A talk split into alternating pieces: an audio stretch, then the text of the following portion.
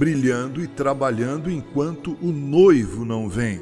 Na passagem das Sagradas Escrituras que se encontra em Mateus capítulo 25, do versículo 1 ao versículo 30, Jesus conta duas parábolas: a parábola das dez virgens e a parábola dos talentos. Ele as conta dentro daquilo que conhecemos como o sermão profético. Este sermão profético é assim chamado porque nele Jesus discorre sobre a sua segunda vinda à terra de forma corpórea e agora derradeira. Jesus diz que essa sua segunda vinda será repentina e surpreendente.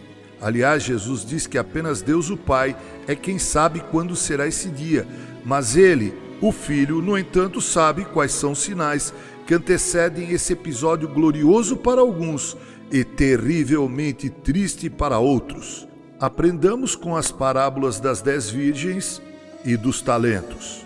Na parábola das dez virgens, Jesus fala de um noivo que tardou em vir ao encontro das dez noivas, até que as lâmpadas que elas portavam tiveram que ser reabastecidas e apenas cinco delas tinham uma reserva de azeite que lhes garantiu fazer as lâmpadas brilharem Afinal de contas, lâmpada que não brilha é algo totalmente sem sentido. As dez virgens não sabiam quando o noivo viria e quando ele veio. Apenas, como sabemos, cinco delas estavam preparadas com suas lâmpadas brilhando e somente elas participaram das bodas com o noivo. As outras cinco foram alijadas definitivamente de tal privilégio. Na parábola dos talentos, Jesus fala a respeito de um homem que, se ausentando do seu país, chamou três dos seus servos e distribuiu-lhes oito talentos conforme suas potencialidades: cinco para o primeiro, dois para o segundo e um para o último. Jesus diz que aquele senhor demorou para retornar e, quando retornou, os seus servos foram lhe prestar contas. O que havia recebido cinco talentos trouxe outros cinco. O que havia recebido dois trouxe outros dois talentos.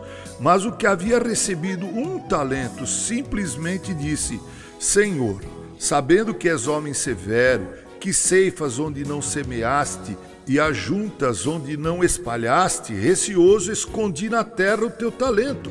Aqui tens o que é teu. Como sabemos, o senhor daqueles servos convidou os dois primeiros a entrarem em sua presença e gozarem de sua companhia.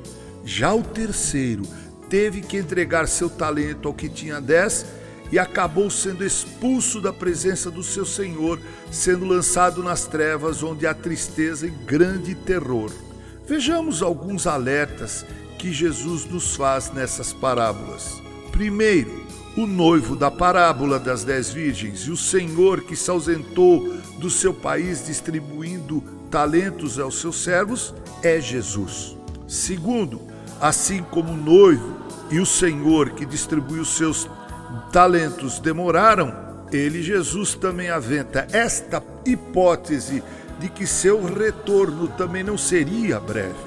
Terceiro, nem todo aquele que se diz cristão o é de verdade. Somente os que são verdadeiros cristãos entrarão para as bodas com o noivo e para o gozo do seu Senhor. Quarto, a prova evidente da genuinidade da noiva e do servo reside no fato de que os verdadeiros cristãos estão sempre preparados para a vinda do noivo, para o retorno do Senhor, ainda que demore. Quinto, quando o noivo veio e o Senhor voltou, as noivas prudentes foram recebidas na presença do noivo, e o Senhor acolheu em sua presença os servos bons. As noivas nécias e o servo tímido foram excluídos definitivamente.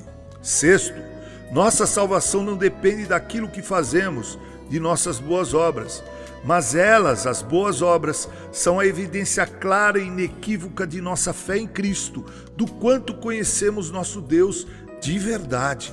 Sétimo, enquanto aguardamos a volta bendita de Jesus, Ainda que demore, devemos manter nossa fé brilhando e devemos continuar trabalhando em favor do seu reino, frutificando e multiplicando os talentos de acordo com nossas potencialidades e recursos.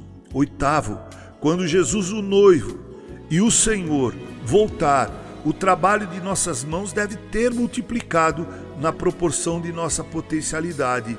Descanse, ele não irá cobrar de nós aquilo que não nos capacitou a realizar. Prezado irmão e irmã, sou aparentemente fora de propósito dizer hoje que Jesus voltará. Vivemos dias nos quais parece que a fé cristã é algo incompatível com a ciência e a tecnologia, mas perceba, essa mesma ciência e tecnologia teve que se curvar diante de um inimigo invisível e desconhecido, como o coronavírus. O mundo vê os cristãos como loucos e débeis. Somos zombados e ridicularizados. O Deus deste século cegou o entendimento dos homens. O homem natural não consegue de per si crer. Por isso, loucamente escarnece de nossa fé e de nossa esperança. Todavia, como escreveu Paulo aos irmãos da cidade de Filipos no primeiro século da era cristã, abre aspas, tende em vós o mesmo sentimento que houve também em Cristo Jesus, pois ele, subsistindo em forma de Deus, não julgou com usurpação ser igual a Deus, antes a si mesmo se esvaziou, assumindo a forma de servo, tornando-se em semelhança de homens, e reconhecido em figura humana, a si mesmo se humilhou, tornando-se obediente até a morte e morte de cruz pelo que também Deus o exaltou sobremaneira. Ele deu o nome que está acima de todo nome, para que ao nome de Jesus se dobre todo joelho, nos céus, na terra e debaixo da terra, e toda língua confesse que Jesus Cristo é o Senhor, para a glória de Deus Pai. Eu li Filipenses 2, de 5 a 11. Que Deus nos abençoe, que eu e você continuemos brilhando e trabalhando em prol do reino de Deus até que Ele nos chame à Sua presença ou venha em Cristo Jesus ao nosso encontro. Com carinho, Reverendo Mauro Sérgio Aiello